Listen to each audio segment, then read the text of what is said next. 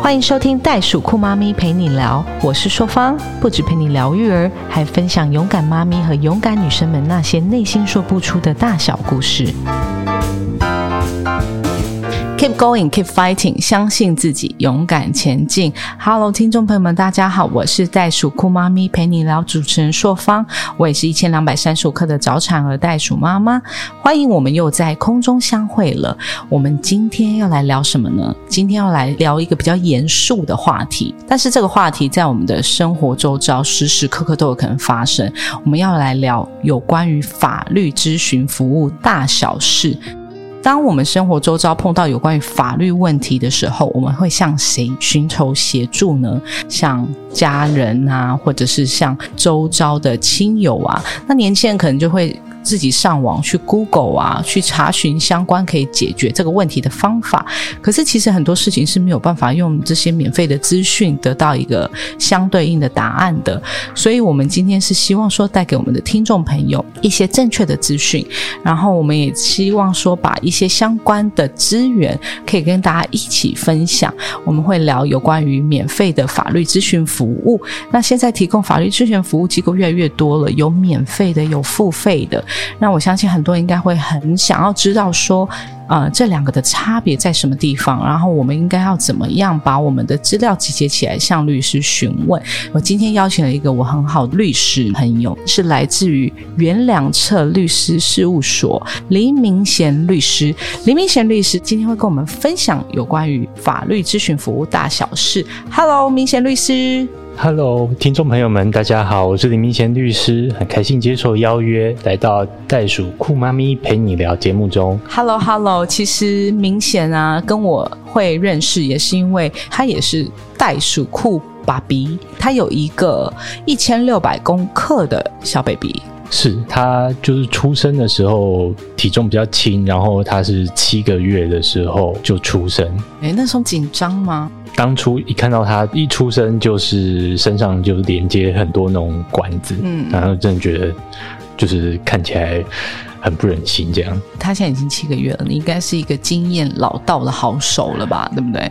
也是算运气不错，小朋友成长的过程应该算都蛮正常的。我看照片真的还蛮肥嘟嘟的，好羡慕哦。是因为外婆帮忙照顾，所以说真的了解。对外婆的孩子就。长得会比较好。OK，了解。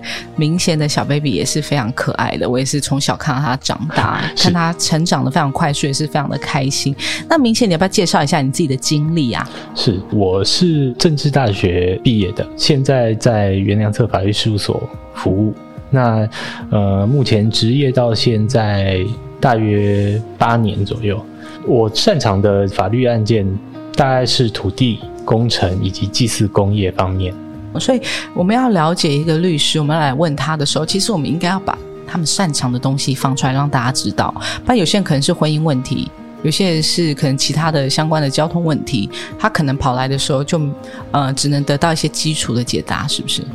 哦，当然，如果可以碰到针对你的问题的专业律师，那当然是最好的。那当然，一般律师基本上有在职业，对于。一般民众比较常碰到的一些基本的法律问题，也都有解答的能力。所以，以我们服务处的律师来说，我们服务处的律师职业都有一定的年限了。所以，如果说有需求，然后来服务处咨询的话，不用太担心。那如果说您的问题非常的专业，我们也会转介给针对你的问题学有所长的律师。哦，了解。所以其实一般的基础问题，大家都是可以有经验、有专业的知识下面建立起来的架构下来，你们是有办法去解答的。是是是。然后只是看程度的不同，你们再去做转介这样子。明显，那你有协助明代提供免费的咨询服务，对不对？因为很多人在想说，哎，为什么啊？这些市民代表他们都会提供免费的法律咨询服务，是不是说我们有付费给我们的律师？一般我们去提供服务，这些民意代表。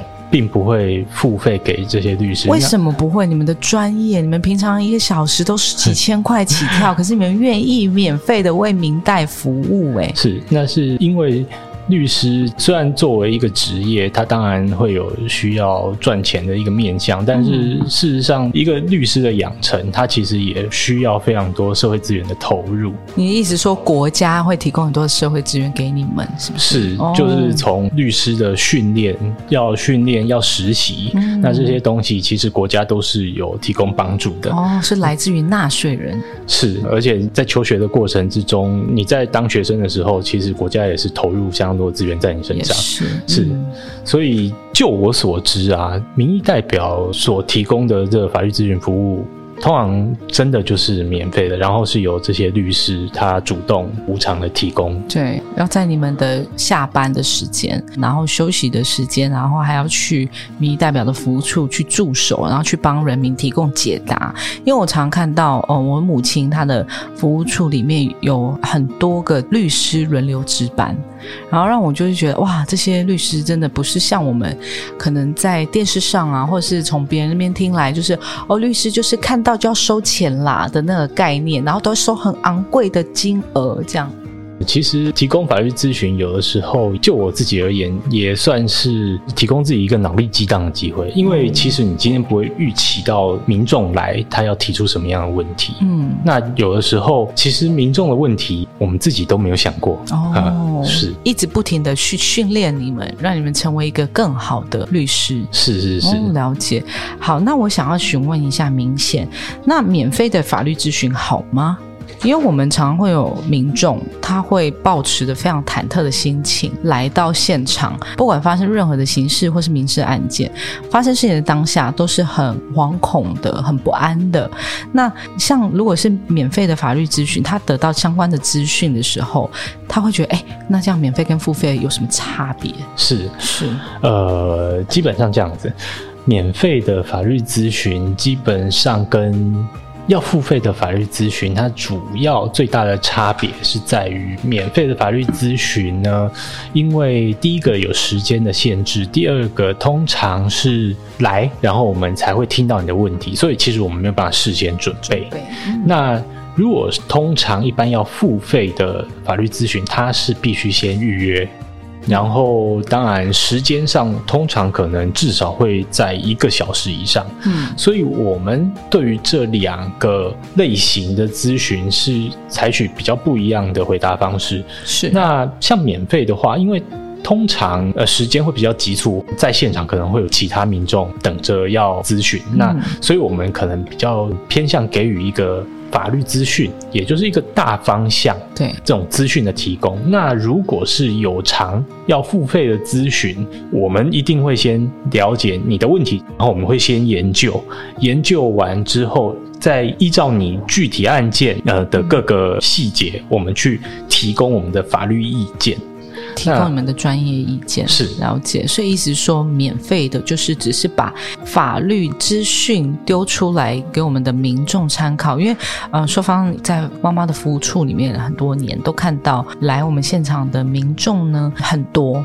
有些明代他们的服务处可能就是一个礼拜两天或是一天，所以大家都会把握那一周最珍贵的一天的时间进服务处来询问，然后每一个人得到的时间，因为毕竟律师的时间非常宝贵，都是最多两个小时到三个小时，所以他们只能一个人问最多十到十五分钟这样，所以大家也要先。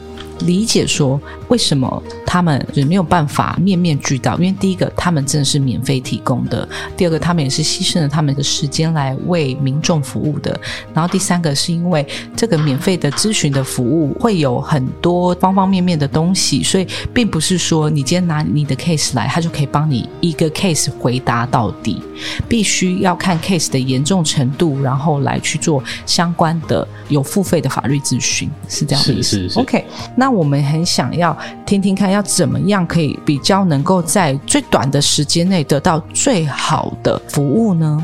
我觉得这是因为受限于这免费法律咨询，它时间比较短，所以说，呃，我们会希望，如果可能的话，假设您的问题是涉及一些文件，那请您把文件提出，比如说在民事的案件，你们可能会有一些。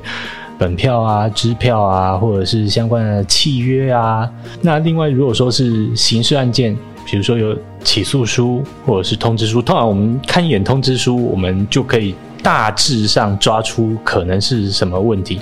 在后续你跟我们分享你的案件事实的时候，我们比较容易去聚焦在可能的重点。常看到有些人他可能不知道的状况下他来，然后律师想要看更多的，比如说证据，或者是说法院那些的通知书，可是他忘了带，或是他没有的时候，就变成说他下次还要再来。是，嗯，主要就是如果真的不知道什么有关，那没关系，你全部都带来，那我们会去过滤，我们大概看一下可能有关系的东西，我们就可以拿出来帮你先解答。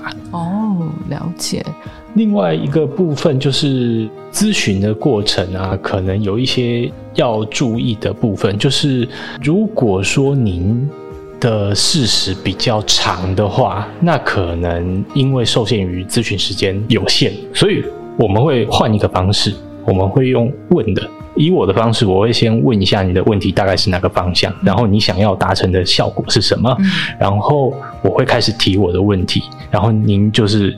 依照我的问题去回答，这样子会比较有效率。一问一答是，有的时候他们也不知道要从什么地方开始，那就会从很早很早以前的事情开始讲。那那十分钟很快就过去。对。那咨询后呢？如果他觉得今天您的回答是他觉得 OK 不够，或者是说他想要委任你，是那这样子。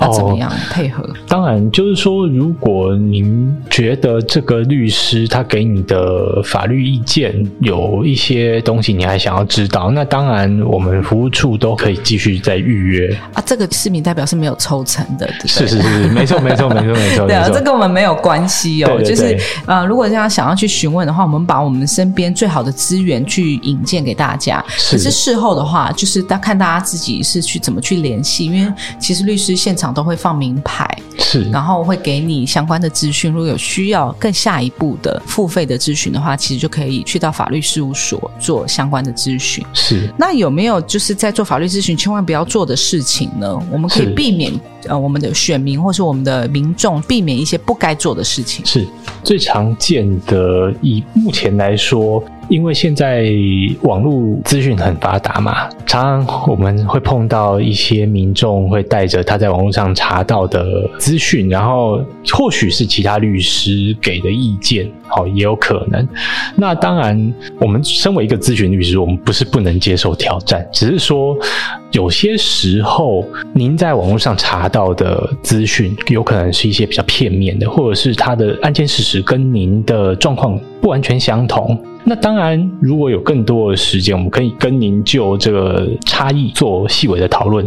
只是如果说时间不允许，那很可能我们也没有办法对这个事情做太多的说明。那这是一个部分，另外一个部分就是我们有的时候会让人家觉得我们在挑战当事人，就是在挑战咨询者。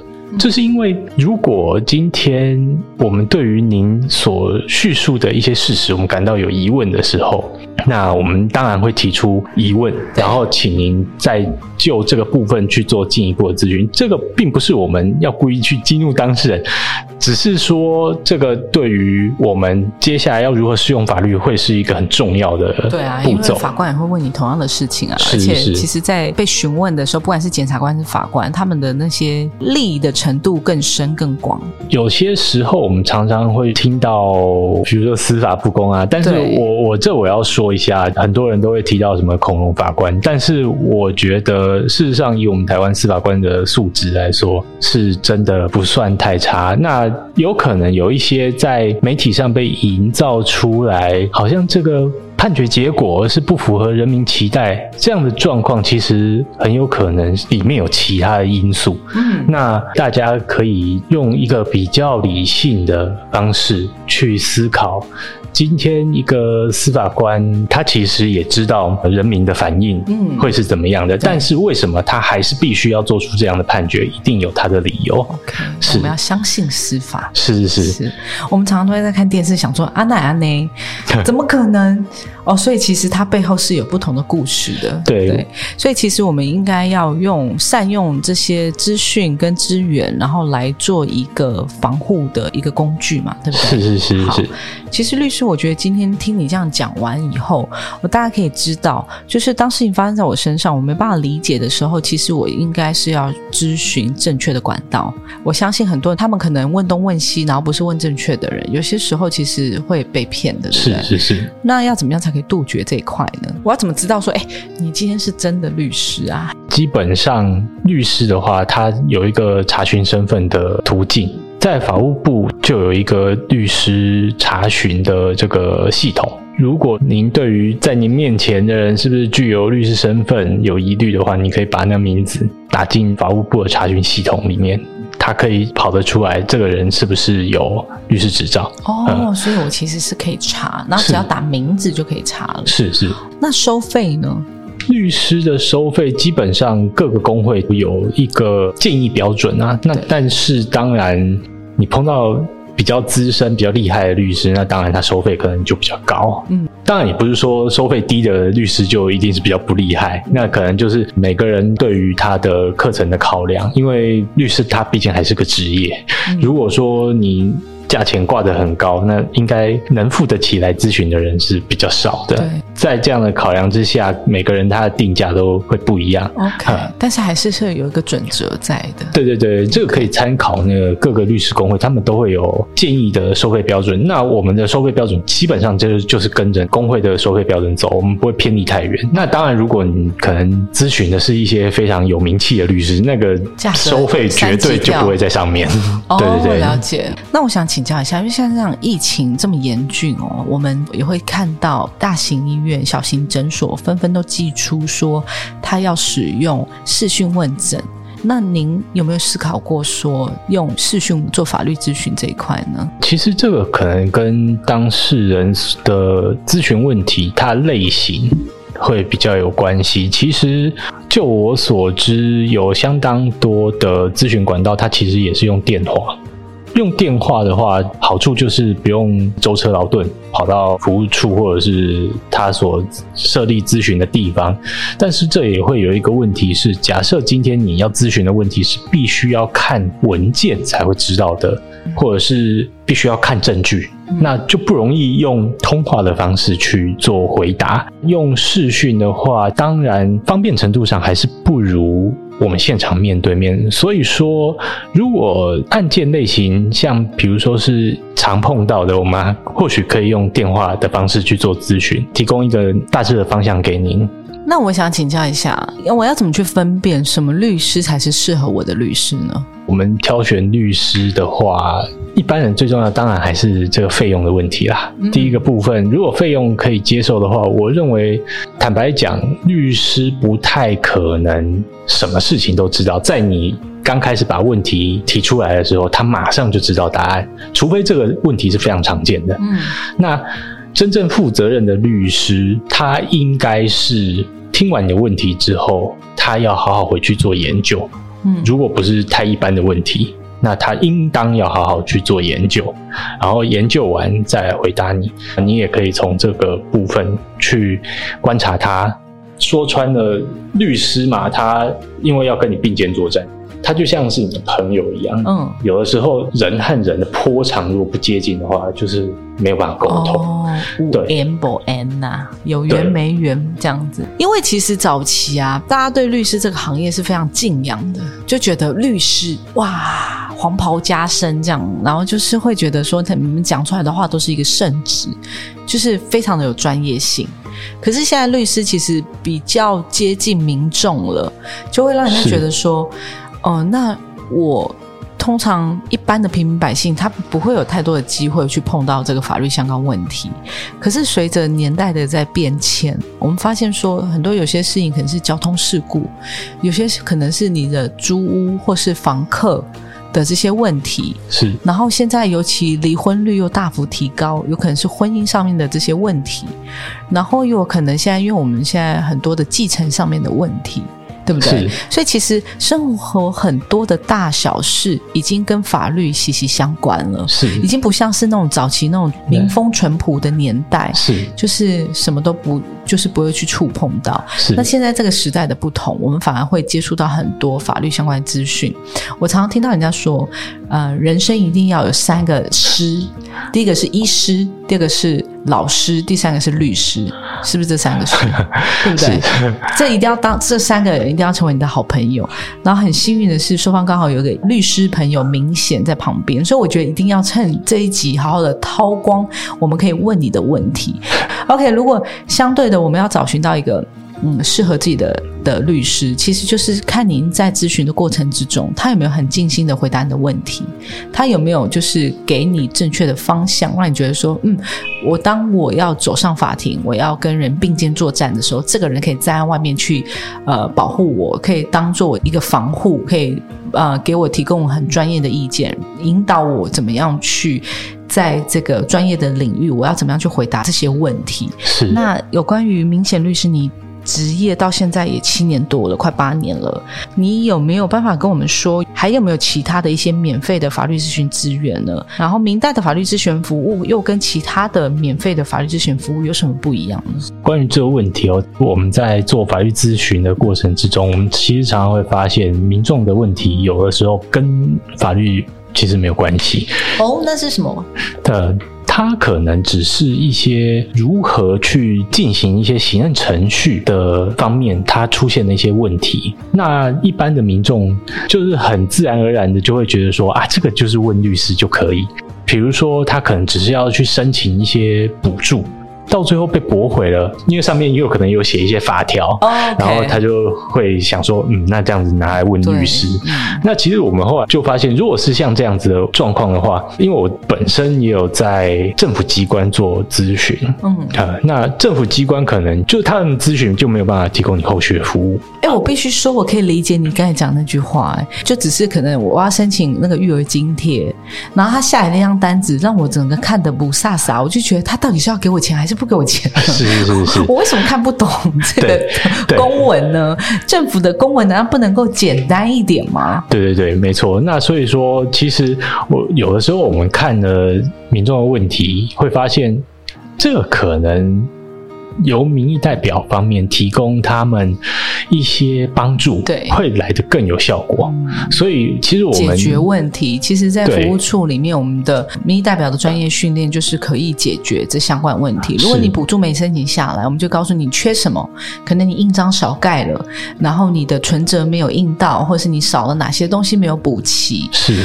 其实提供免费法律咨询的地方，在桃园来说，其实是蛮多的。对，比如说各个区公所，然后如果你有劳动案件相关的问题，其实劳动局桃园的劳动局也有提供法律咨询。是，那假设是一些跟原住民族有关。或者是您是原住民族身份的朋友，那他就是可以到原住民族的行政局，他也有提供相关的法律咨询。比如说各个律师工会，各地的律师工会，包含桃园的律师工会，他也有法律咨询。还有一个，其实我们政府对于比较弱势的朋友们，他有提供一些基本的法律服务。在各地的法律辅助基金会，哦，它的全名是财团法人法律辅助基金会，各地都有分会，提供面对面咨询，也提供电话咨询。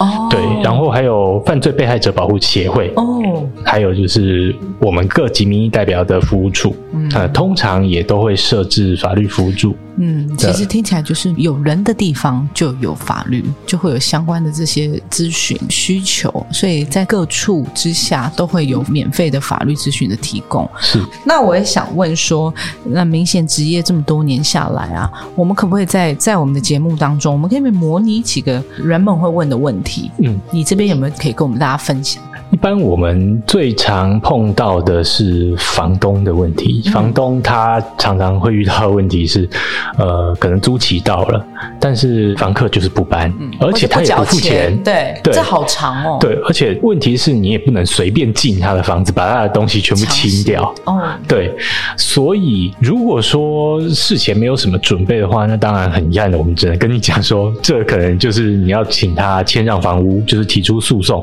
他不付钱，然后也不搬走，然后我还不能叫他搬走，还要提出诉讼。因为毕竟里面的东西是他的财产，虽然说他没有付租房子的钱，但是你不能把他的东西随便移动。如果咨询者询问这样的问题，我们都会提醒他说：如果你现在已经是处在房客不愿意搬走、欠租的状态，那可能就是要提起诉讼。去请求房租的给付，或者是返还房屋，但是下次请务必记得，在签订租约的时候要先去做公证。那将来你可以用比较简便的方法把你的房子收回来，不用花这么多钱，也不用花这么多时间。但是公证要钱，对，但是很少。他们其实都是固定的牌价、固定的收费表。我们的公证人体系有分法院公证人和民间公证人。哦，那民间公证人其实他的收费跟法院公证人也一样，效力也是一样。所以说，呃，他们最常做，比如说是遗嘱啦，或者是契约的公证啊，这都是他们主要的业务。而且他们做出来公证书，它效力跟法院是一模一样的。价格是有一个公定价，你也不用太担心说被贵到，还是要做这个动作啦。是。关于公证，就保障房东权益而言，租约经过公证程序，可以具备直接强制执行的效力。租屋契约之公证，在多数状况下，其公证费用多落在一千到五千元之间；而租约只要经公证程序，且在公证书及契约中记载禁受强制执行之文字者，对于请求房客返还房屋、清偿积欠租金、给付违约金等事件，便无需再经过冗长诉讼程序，即可持公证书申请法院强制执行。就积欠租金之情况而言，如房客有财产可供执行，即可透过强制执行程序取得财产，使债权获得满足，也可较快取回房屋。如此可以节省许多时间以及相关诉讼费用，这是最主要的好处。虽然若房客本无可供执行之财产时，房东可能到最后还是没有办法拿回积欠之租金。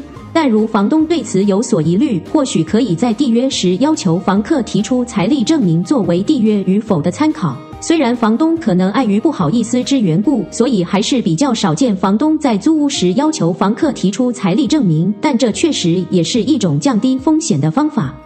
公证权益真重要。那你会建议人家签婚前协议书吗？婚前协议书，那现在婚姻的离婚率那么高，那你会不会说，哎，那你要做避免的事情，你要不要去做婚前协议书？呃，虽然说，当然你有婚前协议书可以避免掉很多很多的问题啦，但是其实在台湾其实也不大流行。对对，就算是像我们自己念法律，我们身边的朋友，我也没听过。也许他们不愿意跟我们讲，但是但是比较少，我们真的没很少听到。对，常常会有人跟我讲说，千万不要嫁律师，这样你离婚你会拿不到什么东西。哦，这是这题外话。其实这也不太可能，生活哪有过得这么累的？对啊，那你如果说一天到晚就在算计这个事情，就。不是在过生活了。那你太太的心脏也很大颗，敢嫁你哈？她应该也没在怕的吧？她是法官，因为嫁给律师的是法官，所以应该也没在怕。明显其实很可爱，她跟我的年纪是差不多，对啊，其实我们的年代也差不多。那有关于婚姻的问题，如果说律师，我我老公有小三，那你会在咨询的时候你会怎么样？这个我们通常会询问一下你有什么样的证据啦，因为毕竟现在也没有刑事啦。对啊，现在通奸除罪化，只是说，因为我们常常碰到的状况是，一方认为他的举动逾越了一般男女分际。呃，对，那这种东西见仁见智，所以说我们真的要看你掌握到了什么证据。OK，那你现在会听到的 case 是女生比较多还是男生比较多？男生比较多，多数对，男生还是多数。所以反而是，比如说男生太太有出轨，要相对出来提出告诉的还是少数。当然，我不知道是什么原因，但也有可能是男性这面子上挂不太住，所以说不太愿意把这个事情，对对对，讲出来。但是你会在明代的服务处里面听到人家询问有关于婚姻的问题吗？因为毕竟这是还蛮私密的。会，所以说其实有的时候像这种状况，我们会询问一下，说你如果要讨论这个问题，是不是我们？移驾到一个比较隐秘的地方去。毕竟一般咨询的地方都是开放式的，那你应该不会想把这件事情告诉后面的人。OK，所以说不管是男生还是女生，他在婚姻之中，他觉得他权益受损了，他第一个就是要提供相关的证据，对不对？是是。所以其实帮助无所不在啦。然后其实我们有很多的资源，不管是在我们的市政府，或者是说很多不同的局处，或者是在明代的服务处，我们都可以得到相关的咨询。但是记得来之前要先询问，因为并不是每天都有开，对不对？是是是。OK，那受方在这边也要跟我们的听众说，受方的服务处已经成立了一段时间，但是因为疫情的关系，我们并没有正式的对外召开。然后，因为我们想要对我们的一般民众提供法律咨询的服务，所以如果有听众期望说你的答案能够得到专业的解答的话，礼拜一到礼拜五下午五点到七点的免费法律服务，要记得预约哦。的服务处在桃园市桃园区中山北路两百零三号，下午五点到七点来到这边，我们会有李明显律师是在礼拜五嘛，对不对？是。OK，我们礼拜一到礼拜四是其他专业的律师到场为你提供免费的咨询服务哦。然后，但是像硕方刚才讲到说，如果有需要啊这些法律咨询的话，请你到张硕芳的粉砖，你可以得到咨询，或是直接用简讯的方式来跟我们预约，这样子你才。不会跑空，或者是来到这边现场人太多，你没办法得到解答。只要你有任何的疑问，我们都很乐意的为您解答。那明显你这边有没有什么东西是要补充的呢？是呃，如果说在咨询的时候，如果您想要录音，请先询问一下咨询律师，就不能偷偷录就对了。对对对，可能要先知会一下律师。好，再次谢谢林律师今天用一集的时间来跟我们分享我们的免费法律咨询服务。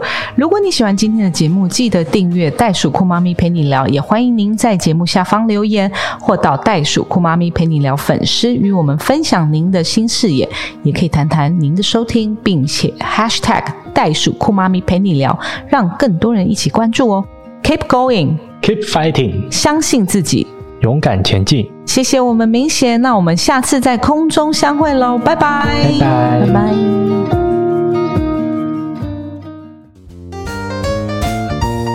本集节目由耀登丙南文教协会支持录制。耀登丙南文教协会从文化、教育及艺术三大方面积极落实，用爱与社会携手共好。我们想透过与大家分享正面能量，以更多实际行动回馈台湾在地，用爱与关怀打造共好社会。